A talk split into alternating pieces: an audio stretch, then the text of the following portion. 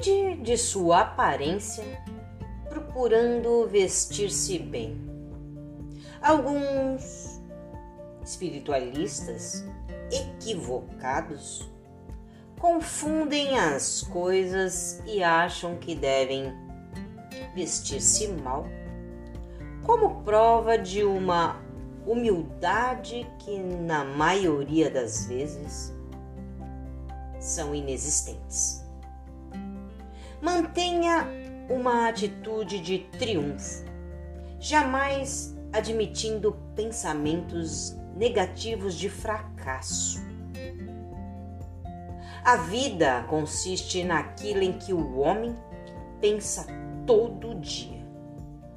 Quem adota uma atitude de sucesso cria um clima em que o sucesso é provável.